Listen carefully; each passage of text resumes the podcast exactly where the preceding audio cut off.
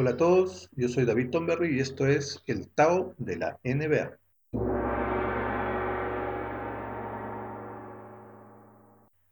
Algunos se preguntarán, ¿qué es el Tao? Bueno, Tao es un concepto oriental que significa el camino de o el camino hacia.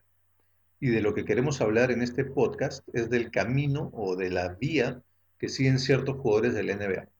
No me refiero al camino que siguen en su carrera, no, acá lo que tratamos de dar es una visión más, más macro, ¿no? más global, más histórica, digamos, de la vía que ocupa un jugador en la NBA. Por ejemplo, si hablamos de Michael Jordan, su camino en la NBA o su carril en la NBA está precedido, por ejemplo, por nombres como David Thompson o eh, Dr. J, ¿no? Julius Erwin. Y ese mismo camino está continuado después de Michael Jordan por, por poner un par de ejemplos, Vince Carter y Kobe Bryant. Podríamos decir que, estos son jugadores que se encuentran en un mismo carril que Michael Jordan en la NBA. Es este el ejercicio que queremos hacer en este podcast, encontrar los jugadores que forman parte de un mismo camino en la NBA. No desde un punto de vista estadístico, igual vamos a definitivamente usar data y números para reforzar algunas ideas, pero más bien lo que queremos rescatar acá es las sensaciones que nos dan ciertos jugadores. ¿no? Pueden haber distintos argumentos subjetivos, la idea es que sean subjetivos porque son eh, sentimientos muy personales para los que vamos a estar hablando en el podcast, ¿no? Y sí respaldarlo con algunos, con algunos puntos estadísticos, digamos. Eso es lo que queremos lograr con este podcast, el Tao de la NBA. Bueno, para este primer capítulo, el piloto, digamos, eh, no me he complicado, simplemente he elegido a quien es mi jugador preferido de todos los tiempos, a Steph Curry. Y este, para la conversa, pues estoy acá remotamente con mi persona preferida para hablar de básquet, desde Toronto, Diego Justo. Diego, ¿cómo estás? Hola, hola, ¿cómo estás? ¿Qué tal la cuarentena por allá? Bien, bien, tranquilos, con tiempo. Perfecto, entonces has hecho bien tu investigación. Entonces, eh, ya que has hecho bien tu investigación, bueno, la dinámica es un poco nueva, ¿no? Este es el piloto, no, no, hemos hecho ningún capítulo aún. Entonces, básicamente lo que queremos hacer es hablar de jugadores que de alguna u otra manera nos hacen sentir o recordar eh, o, o nos evocan a lo que es ahora Steph Curry. Obviamente tú y yo hemos estado viendo básquet, o empezamos a ver básquet en los inicios de los noventas, entonces vamos a tener un sesgo probablemente de esa década, de los noventas, y obviamente de los que vienen después, nuestra, nuestro aprendizaje basquetbolístico está más enraizado en esa década. Eh, pero igual, obviamente, tenemos conocimiento de por lo menos de los 80, por cultura general, ¿no? porque de los que nos gusta el básquet, obviamente hemos investigado, hemos visto documentales, hemos leído artículos, pero definitivamente va a haber un sesgo de los 90. Eh, entonces, ¿por qué no empiezas tú con algún jugador que eh, para ti esté en, el mismo, en la misma vía que Steph Curry?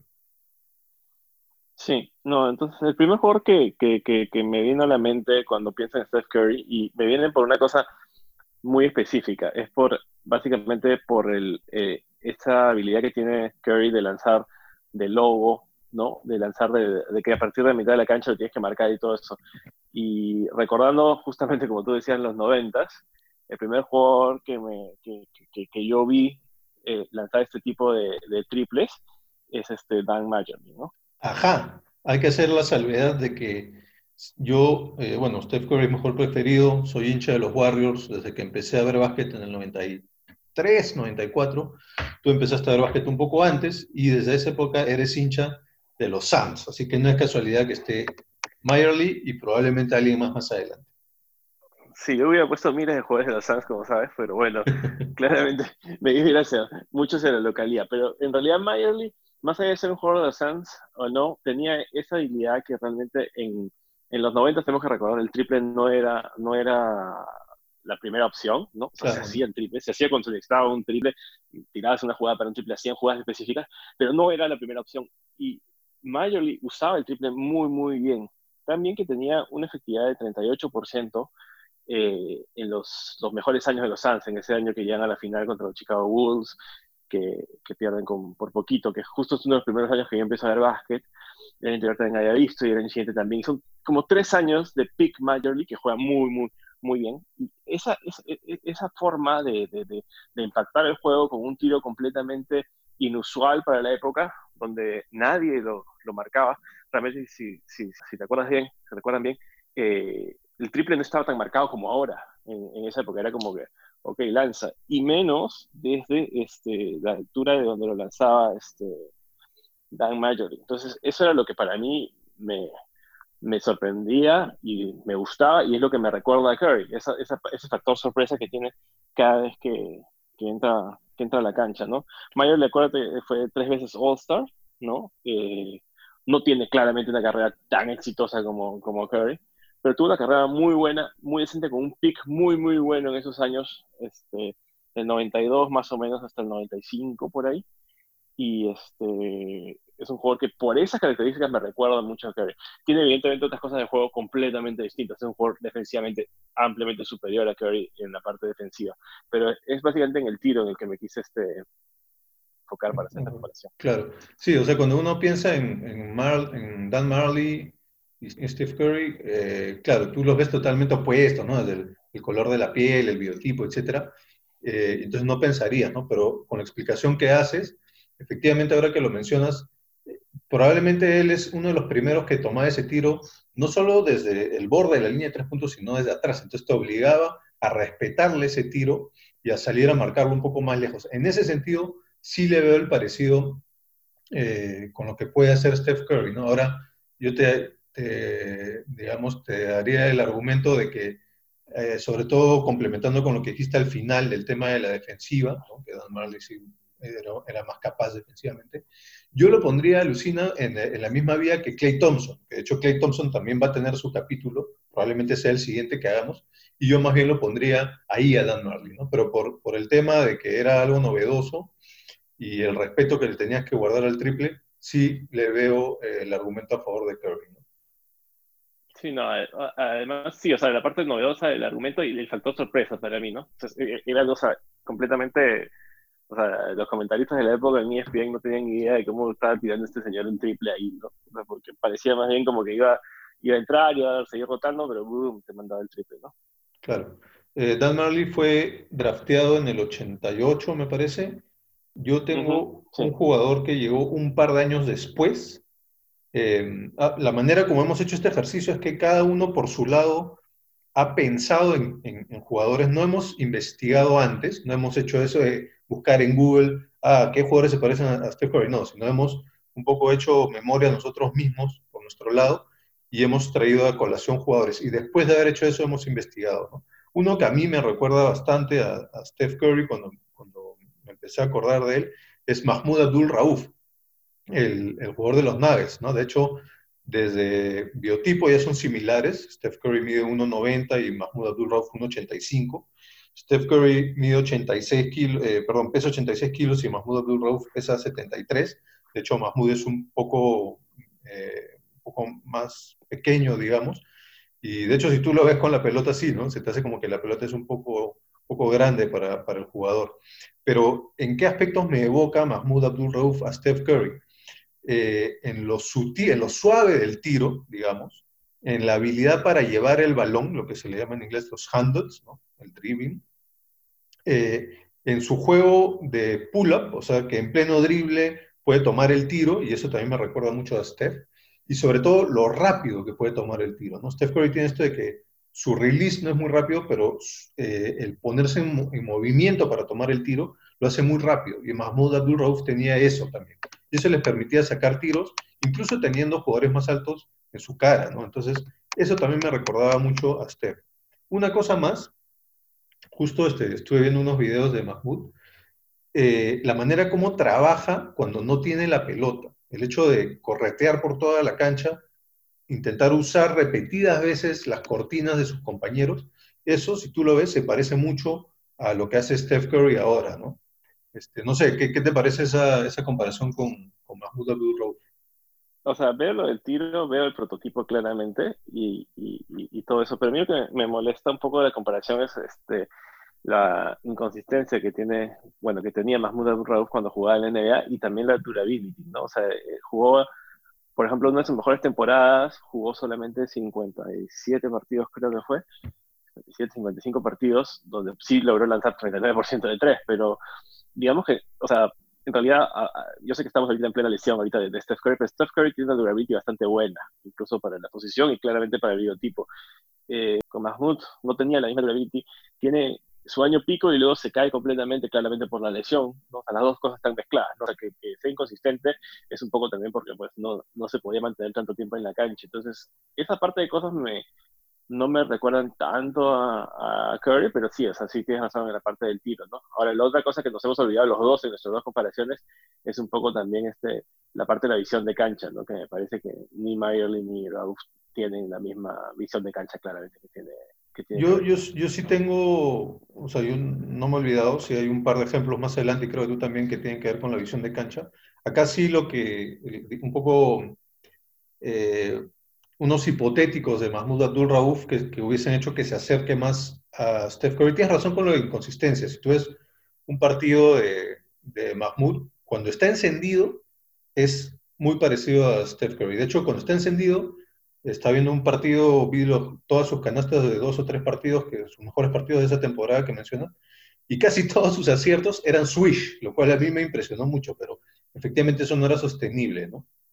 Pero lo otro que, probablemente lo hubiese acercado un poco más a Steph es que, como bien dices, cuando hablabas de Dan Marley, en esa época el, el tiro de tres no, no era tan usado en la liga. De hecho, estaba un poco mal visto por los entrenadores, ¿no? Te decían, pero en vez de tomar el triple, da un, un, paso, dos pasos dentro de la llave e intenta lanzar de media distancia. Entonces, hay muchos aciertos de Mahmoud Abdul Rauf que por muy poquito no son triple, porque está pisando la línea, porque da un pasito más adelante, porque en ese momento ellos no tenían tan metido en la cabeza el respetar la línea para que ese tiro que vale tres, que tiene mayor eficiencia que el que vale 2 de lejos, eh, sea el que se tome en vez de un 2 de un largo. ¿no? Entonces él tomaba muchos dobles largos. Si, si, hubiese tenido más cuidado con eso, como se tiene ahora, probablemente sus números de triple quizá que se hubiesen parecido un poquito más a los de Steph. Salvo por lo que tú dices de la lesión y la durabilidad. Y luego también tuvo los temas fuera de la cancha, que tiene un caso similar al de, al de Colin Kaepernick en la NFL, en donde probablemente lo sacaron de la liga más temprano de lo que debe haber salido, lamentablemente, ¿no? Porque era uno de esos jugadores que a mí me, me gustaba mucho verlo, ¿no? Y yo eh, lo que sí me pregunto, no sé si lo has podido ver, a Mahmoud Abdul Rauf en el Big Three, de viejo, ya tiene como 54 años, ¿no? Sí, es alucinante, el Big Three es muy bueno. Sí o no, entonces yo me imagino que estoy viendo un Steph Curry a esa edad, ¿no? eso podría ser lo que Steph Curry sea a esa edad, pero quizás Steph Curry, no quiere decir que va a jugar en la NBA hasta los 54, ¿no? Pero quizás si tiene ese estilo de juego y se mantiene sano, podría tener longevidad en la liga como simplemente como un tirador. Eh, ese es mi argumento por Mahmoud Abdurov. ¿Quién tienes tú después? Bueno, ahí tenemos uno que creo que tú también lo tienes y que de hecho es el mejor lanzador de tres, mejor que Curry. Entonces sí sé quién es. Y evidentemente también es de los Phoenix Suns. Y para decirte que lanzó mejor de tres, tiene una temporada con 47% de tres puntos. O sea, increíble. Y evidentemente es Steve Nash, ¿no? Exactamente. Alguna gente creerá que es peor que Curry. Yo no creo que sea peor que Curry, pero bueno. Eh, los dos tienen dos MVPs, back to back MVPs para, para Nash. Eh, claramente, para mi pena y para la pena de muchos, no ganamos ningún campeonato. Eh, pero si Ron Artes no metía ese tiro de rebote, un mal tiro de Kobe, los Suns hubieran llegado por lo menos a la final ese año. Eh, es el equipo más dinámico que he visto jugar y es más o menos el equipo que ha creado el básquet actual de la NBA, así que eh, y liderado claramente por, por, Steve Nash, ¿no? Steve Nash tiene una carrera un poco distinta a Curry en el sentido de que creo que demora un poco más en explotar y su tiro explota mucho después, ¿no? O sea, su, su, su, siempre lanzó muy, muy bien de tres, es más, no tiene comparación eh, lo que lanza Steve Nash a, los, dos anteriores ¿no? Este, a, Raúl y a, y a ¿no? O sea, porque también es otra época, ¿no? Pero, y además Nash llega a los Suns y está de suplente de Kevin Johnson, ¿no? Llega Jason Kidd, hay tres pointers así increíbles, All-Star los tres en los Suns, no tiene ni un sentido, eh, lo cambian a, a Dallas, y ahí es donde Dallas donde encuentra su, su casa y tiene años impresionantes y nadie sabe por qué. Pensaron que era muy viejo a los 30 años, lo dejan ir, los Suns lo contratan, gracias a Dios, y tienen sus, sus MVP years, ¿no? El propio, el propio Mark Cuban ha, esos, tristes años. el propio Mark Cuban ha confesado que ese ha sido su peor error desde que es este dueño de los Mavs. Sí, no, y, claro, no, lo que te decía es nadie quiere recordar sus últimos años en el equipo este de Los Ángeles, ¿no? En los Lakers, sí. Eh, me gusta la comparación, de hecho era una, probablemente la más obvia, o las, sí, probablemente la más obvia. Igual a nivel biotipo son muy similares, misma talla casi, y mismo peso casi. El hecho de que hayan ganado eh, MVPs eh, en años consecutivos, que sean bases, a nivel conceptual, eso me parece muy interesante. Los dos lideraron un sistema de juego ofensivo que era en su momento revolucionario. Yo diría que el de los Suns era más revolucionario que el de los Warriors ahora, pero sí los dos como que sentaron precedente y, la liga empezó a jugar como estos equipos. Entonces los dos tenían este tema conceptual de liderar equipos con, esquemas de juego ofensivos novedosos. Además, los porcentajes de tiro de Nash son muy similares a los de Curry. No, no los voy a aburrir con los porcentajes, pero sí hay que saber que en porcentajes de tiro en sus carreras, en triples, en tiros libres y en, tiro, y en goles de campo, son muy parecidos. Los dos además tienen casi tres turnovers por partido en sus carreras, ¿no? Y en los tiros libres, eh, hay que destacar que a nivel de la historia de la, de la NBA, Curry tiene la mejor, el, mejor porcentaje en, una carrera de NBA con 90.56% y Nash está justo segundo con 90.43%, o sea, muy similar. Acá sí, por ejemplo, en la visión de juego, ¿no? Yo diría que Steve Nash tiene mejor visión de juego que, que Curry, eh, probablemente porque él se desarrolla primero como un facilitador, mientras que Curry se, se desarrolla primero como un tirador. Ya Nash ya, sabe, ya se sabe que había que pedirle que tire más. Y el último punto que me parece muy interesante, en donde, digamos, se cruzan sus, caminos en, en, la NBA, es que Steve Kerr, el entrenador de Curry ahorita, era el, gerente general de los Suns eh, cuando estaba Nash no cuando estaba Nash en los, en los Suns, pero cuando salía Curry de la universidad, y ellos querían draftear a Curry. Y Steve Kerr en ese momento ya veía a Curry como un sucesor natural de Steve Nash. Obviamente luego pasaron una serie de cosas y no pudieron draftearlo, ¿no? a pesar de que pensaban que ya lo tenían. Eh, no draftearlo, sino eh, cambiarlo, no traspasarlo. Eh, entonces, Era por amar, por amar esto de Mayer en ese año que los Golden State Warriors inexplicablemente querían un power forward. Sí, bueno, todavía no sabían lo que se venía lo que ellos mismos iban a provocar. Entonces, por todos esos puntos, efectivamente Steve Nash me parece un comparativo bastante interesante y, bueno, obvio también. Yo, yo, retrocedo un poquito en el tiempo, eh, regreso a los 90 y hago un poco de trampa, porque también me voy por la fácil. Eh, obviamente, eh, en los genes hay cosas que se trasladan y se pueden visualizar en la cancha, ¿no? Entonces, voy a hacer trampa y voy a decir que Del Curry, el papá de Steph Curry, también forma parte de este camino eh, por el que transita Steph Curry, ¿no? Tienen estilos de juego bastante, bastante diferentes. Del Curry era mucho más un, tirador a pie firme, un spot-up shooter, pero también tenía este tema de ser muy apto y muy hábil con los triples. De hecho, hasta ahora tiene el récord de más triples anotados en la historia de los Hornets. Pero definitivamente hay cosas que Steph ha tomado de su papá, ¿no? Y de hecho hay una historia interesante que es que Steph Curry de más joven tenía una mecánica de tiro distinta. Y Del Curry lo obligó en un verano fatídico, que fue traumático para ellos dos, pero lo obligó a que cambiara su, su mecánica de tiro porque si no, al ser tan pequeño él, no, el, Del Curry pensaba que Steph no iba a poder soltar el tiro, que se lo iban a bloquear muy fácil. Entonces tuvo que pasar por toda esta reingeniería en donde lo acompañó también Del Curry. ¿no? Entonces este tipo de, de, pequeños datos creo que también entran a tallar cuando hablamos de, de los carriles de ciertos jugadores. Un poco para terminar mi punto con Del Curry, probablemente se, se parecía un poco más a, a Clay, ¿no? porque también está viendo eh, eh, repeticiones de partidos de Del Curry y una cosa que le vi a él y que no vi en los, en los otros videos de los otros jugadores es que muchas veces le daban unos pases malísimos y él igual recibía un pase malo, igual lograba lanzarlo bien y eso me recuerda mucho más a Clay que a Steph Curry, ¿no?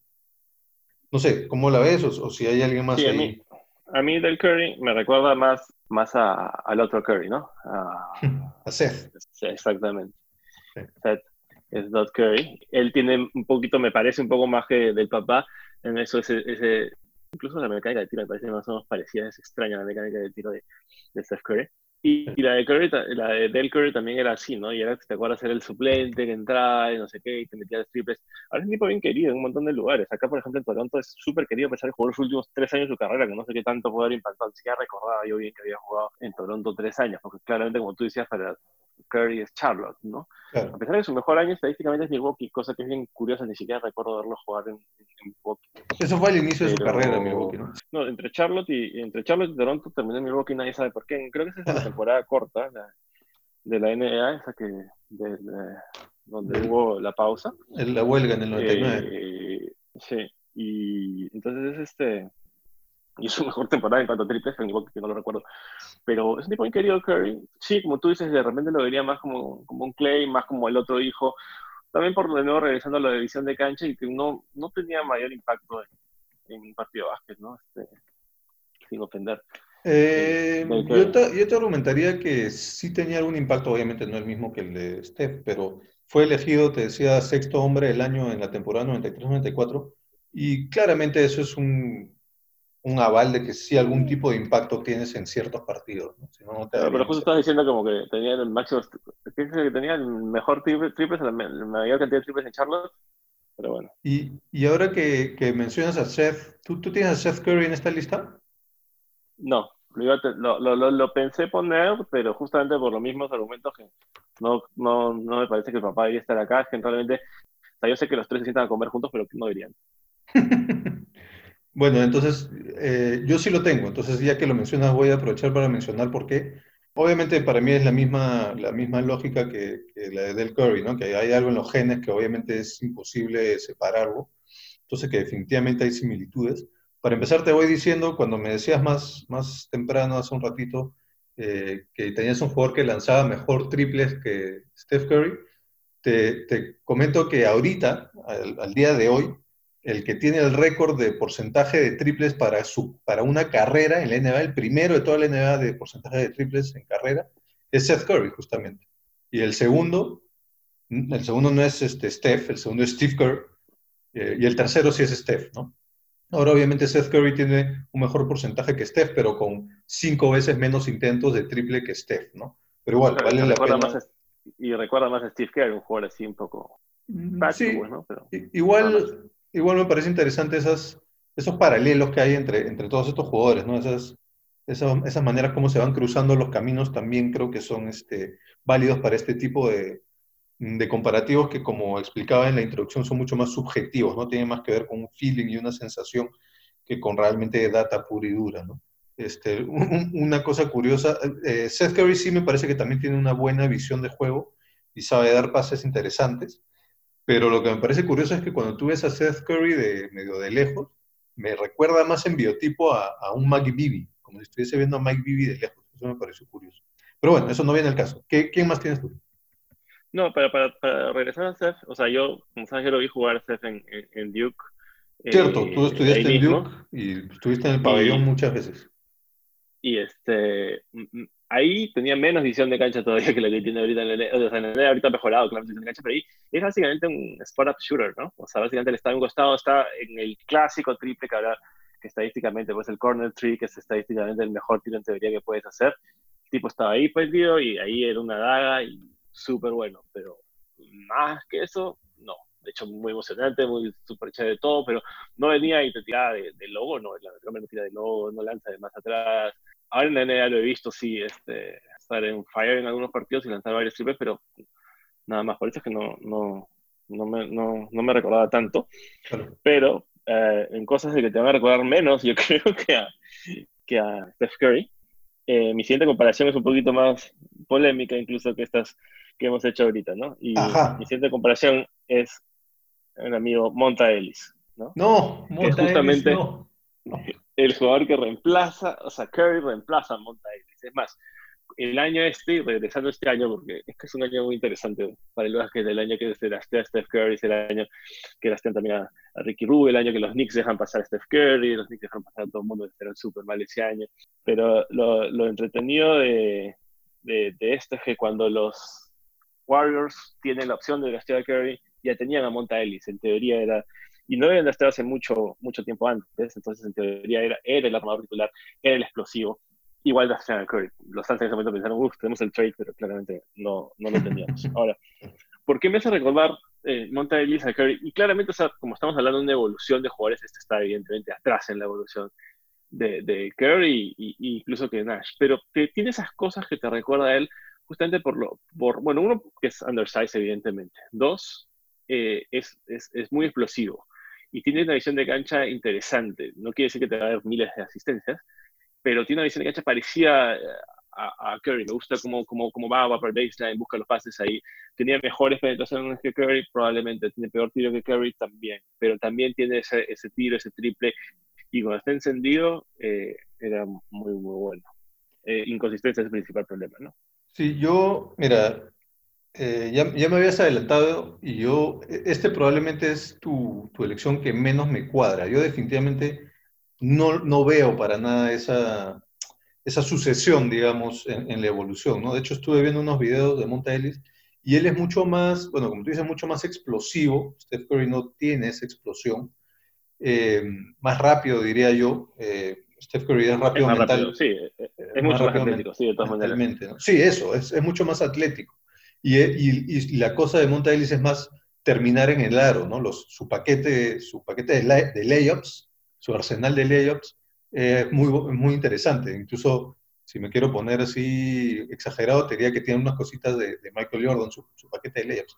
Pero realmente, más allá del hecho de que sea su sucesor en el equipo, en el puesto en el equipo, aparte de eso, no le veo realmente eh, lo que tú le estás viendo. Pero está bien, para eso estamos. Y ojalá la gente que nos escuche también haga su argumento. ¿no? O sea, eh, la, la, la, ofensiva de Golden State pasaba también por, por Montelli, también lideró una ofensiva, no súper buena como la de Curry después, pero sí también lideraba y era el, el, líder del equipo en ese sentido. Lo recuerdo justamente porque para las estadísticas no te contar toda la historia, pero tiene tres o cuatro partidos que juegan muy parecido a Curry y tiene diez otros que no. Te la pueden recordar más de repente Jared Smith o alguien así un poco mucho más inconsistente, ¿no?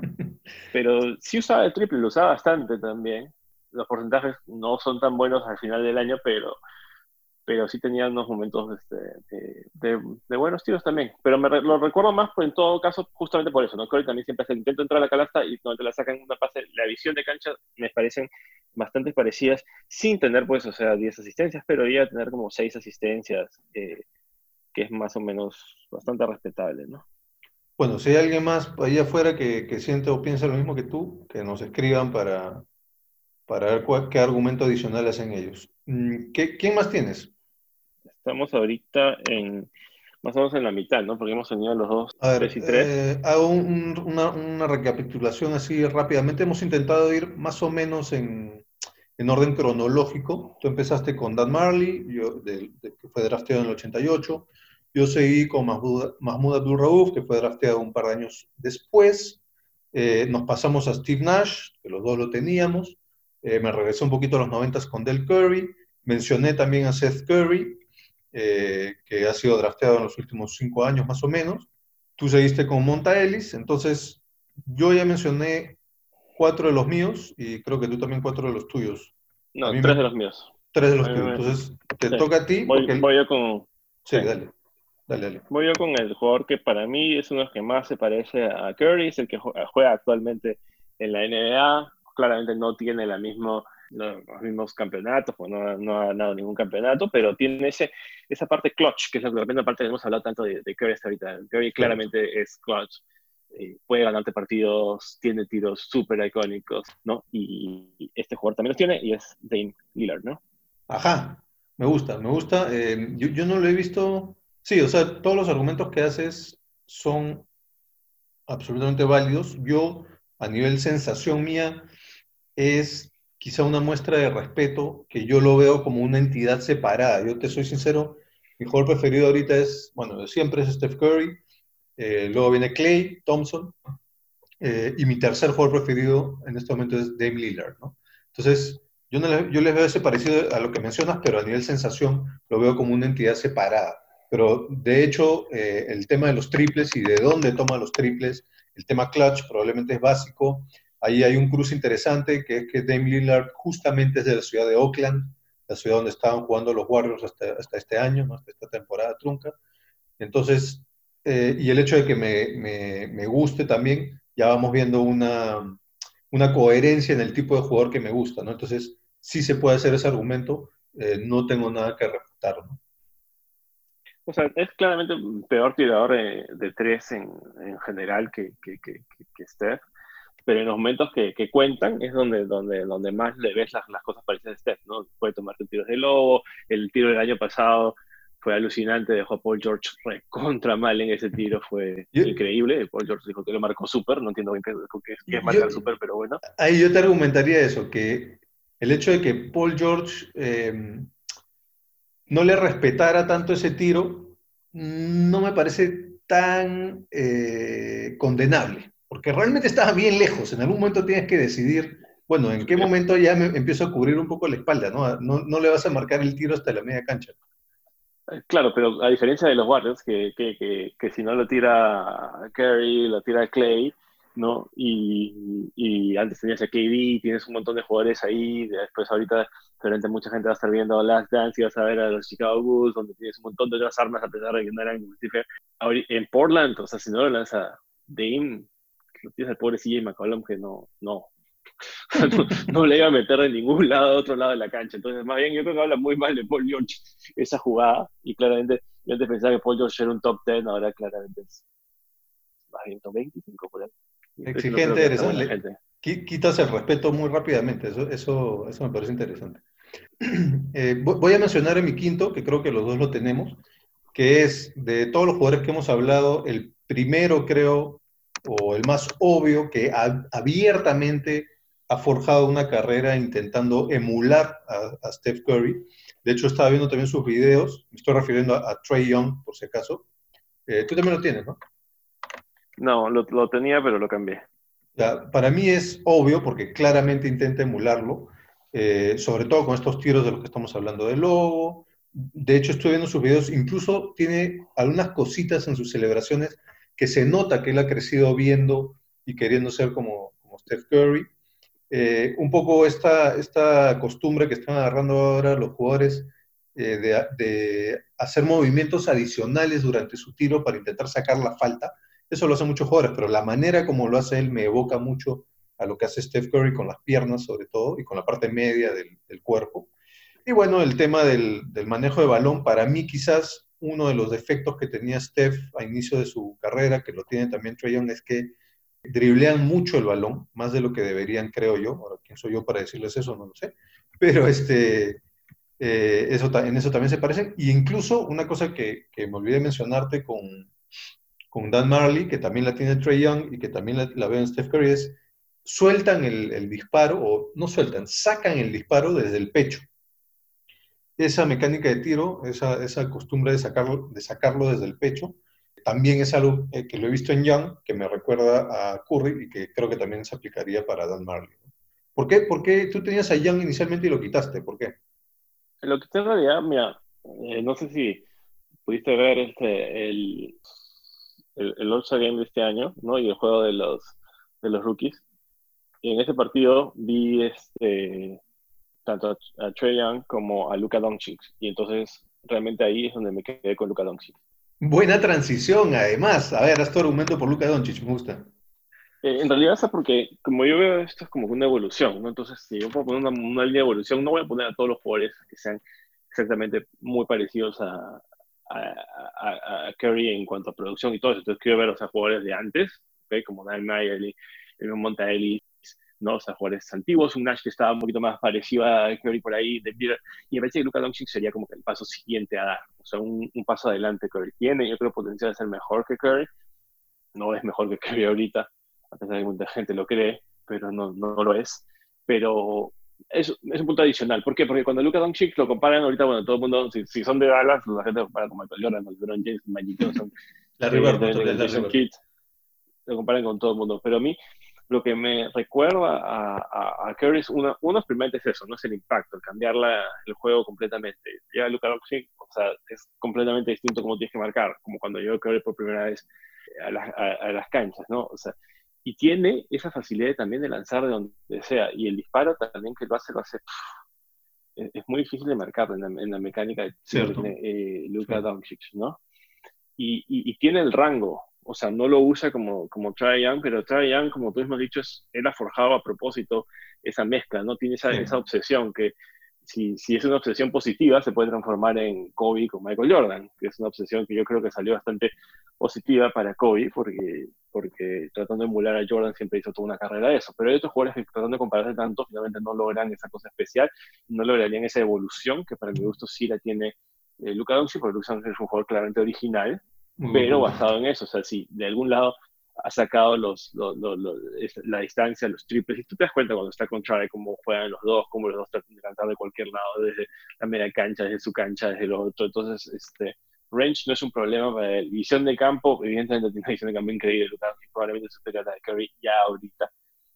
Entonces, en ese lado eh, me gusta bastante esa parte. Y por esas cosas fue que me decidí por Luka Doncic. Yo creo que Trae también era una completamente muy buena opción, probablemente una opción que el 99% de la gente cree que es mejor, pero me gustaba así, o sea, como ver un poquito más esta, la evolución de, de hacia dónde yo creo que Curry debería llegar. Y otra cosa que no pudimos hablar antes, pero que me gusta y que me gusta entre, que, yo creo que ahí tiene en especial Nash, eh, Curry y Luka Doncic, es esa de que tú ves a los tres y ninguno de los tres te parece un deportista profesional, ¿no? Luka Doncic un poquito más hacia con los kilitos de más, porque siempre se le se para, se este, fuera de forma, y Nashi y Curry un poco bastante, bastante flacos, ¿no? Pero igual los, los, tres no tienen esa característica de, oye, este es el mejor jugador de, de, de todos los tiempos, o sea, o, el mejor jugador de NBA ahorita.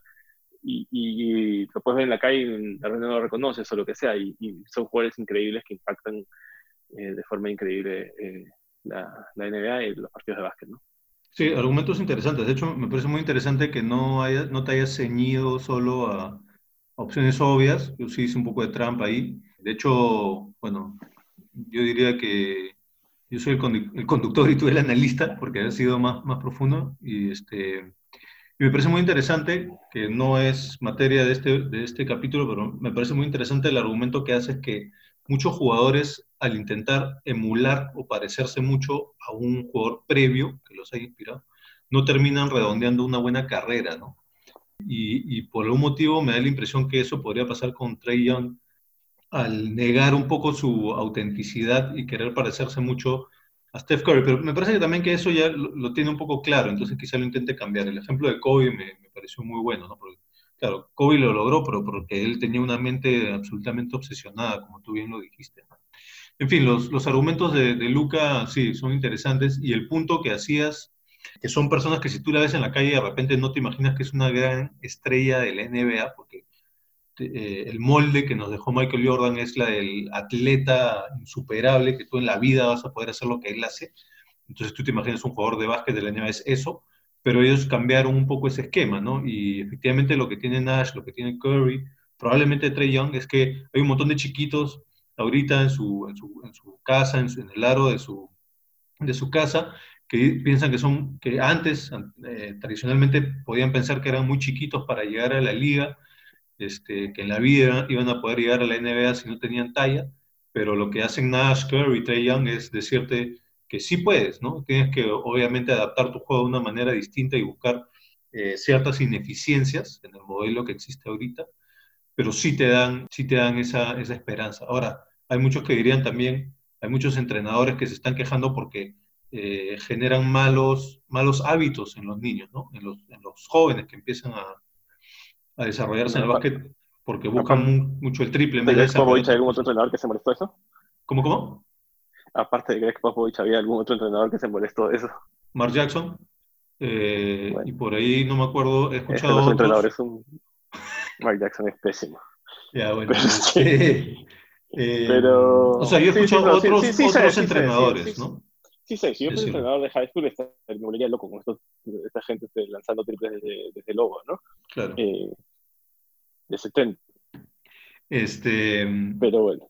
¿Tienes, alguien más? La cosa es que Dale, dale. Yo también tengo una mención rosa, también, también jugando el juego de el home game, ¿no? Pero ahora de donde yo, pero Toronto. Mención rosa para Fred Van Fleet, ¿no? Fred Van Que Fleet. el año pasado jugó increíble y desde que nació su, su hijo, su segundo hijo, cambió completamente y se disfrazó de Steph Curry y tuvo un año impresionante el año pasado. Estaba teniendo un año increíble este año, pero se lesionó un montón.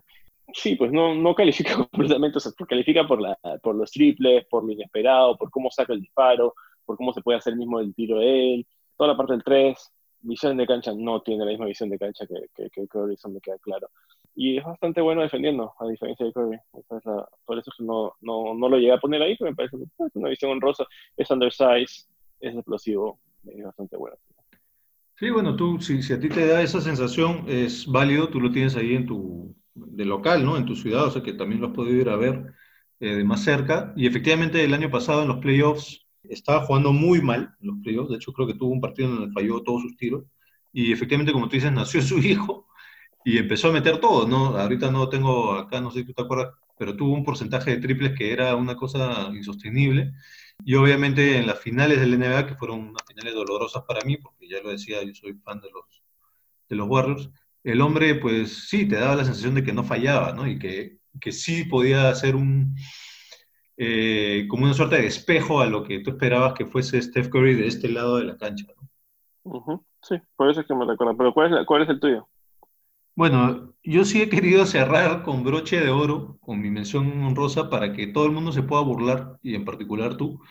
Este, espero que, que seas igual de exigente que como lo he sido antes con este pick mío, pero para mí no, no tengo cómo explicarlo, no hay una explicación lógica, pero simplemente cuando empecé a ver a Shabazz Napier este, en la Universidad de Connecticut, me evocaba mucho a Steph Curry y me empezó a gustar un montón. Me, me, yo, yo, me acuerdo que Steph Curry, como hincha de los Warriors, yo lo tenía en el mapa y, me entusiasmé con su pick y me gustaba todo, pero hubo dos momentos en los que se cimentó y decidí, ah, no, este es jugador preferido.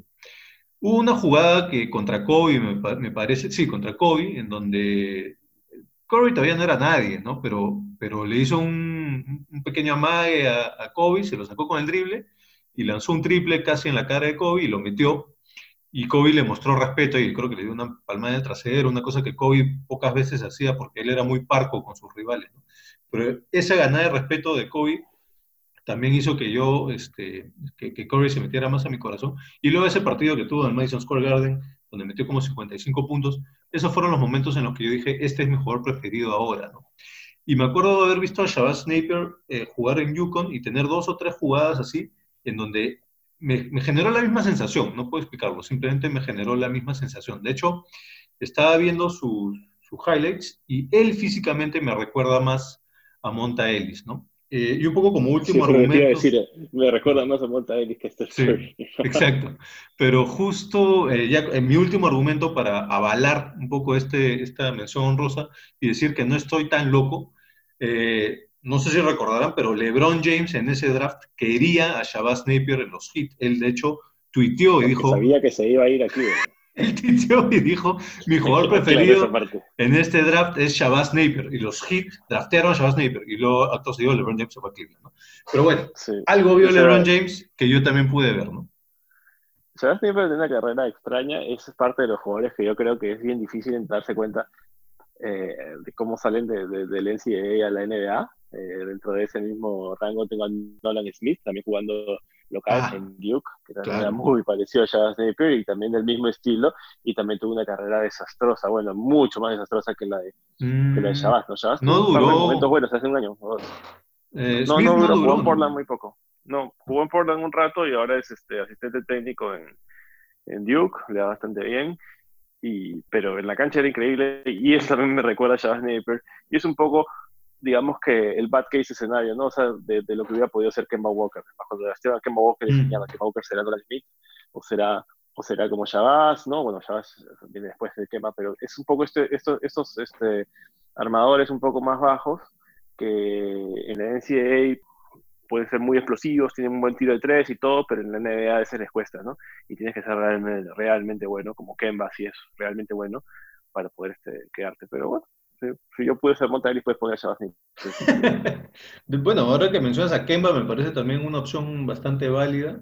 eh, se podría ser un buen argumento de Kemba, ¿no? De hecho, también tienen esto que eh, no, no, tenemos cómo saberlo, ¿no? Pero uno escucha, lee, este, y, y, se dice pues que la personalidad de Kemba es muy, es como dócil, pero no demasiado dócil, igual puede liderar un equipo, será el mejor equipo, el mejor jugador de un equipo, pero tiene este estilo de liderazgo mucho más empático y dócil que también es muy similar a, lo que hace Steph Curry, ¿no? Entonces, ahora que mencionas a Kemba Walker también me parece un, un buen comparativo en realidad. ¿Alguien más que se te quedó por ahí de, de mención rosa o, o, que no te atreves a mencionar? No, no, no, eso, eso era más o menos, eso, esos eran los jugadores. Eh, anda pensando en, en, comparativos para Clay, que creo que ese va a ser nuestro siguiente, nuestro siguiente episodio. Y obviamente si tú también tienes propuestas, vamos. No, y el de Clay yo tengo la perfecta para molestarte, ya te lo he hecho varias veces. bueno, ahorita no me acuerdo, pero ya, lo, lo hacemos la próxima entonces. ya, perfecto. Eh, ah, ya, solo un argumento que se me estaba quedando ahí en el tintero eh, con Mahmoud Abdul Rauf. No, es, no sé si es un buen o un mal argumento, pero hace unos años, cuando Phil Jackson este, se metió recién a Twitter y tuiteaba cualquier cosa, una de las cosas que tuiteó, ahorita no tengo el tweet exacto, pero sí dijo, este, Steph Curry dice que es muy bueno y todo, pero si no han visto a Mahmoud Abdul Rauf, vayan a verlo, es, o sea, vean sus, sus highlights, porque tiene cosas muy similares. Así que eh, la opinión de Phil Jackson también me avala en ese comparativo. No sé si eso es algo, ¿Es algo bueno, bueno o es algo bueno o malo. No, no lo tengo claro, sí, sí. O sea, porque hay un punto de inflexión en el que la opinión de Phil Jackson es recontra respetada y luego hay algún momento por ahí entre el 2000, no sé, 8, 9, 10, en, en, en esta década, en donde ya quizá eh, es hora de dejar de escuchar a ese viejo loco. Sí, es bien raro, ¿no? Lo que pasa con Phil Jackson es una cosa extraña. Bueno, se llama vejez, creo, y todos pasaremos por ahí. Bueno, Diego, gracias por, por, el, por este primer episodio, el piloto, y seguramente estamos hablando por el segundo, pues. Dale, ya. Listo. Un abrazo. Listo, conversamos. Chao.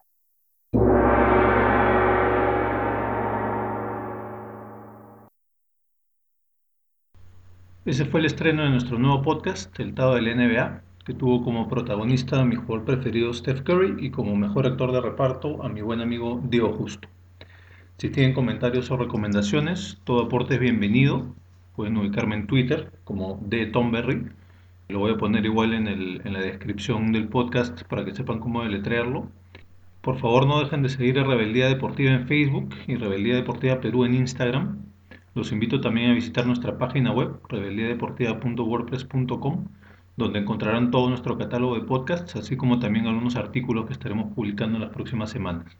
Y no olviden que siempre es bueno un poco de rebeldía. Chao.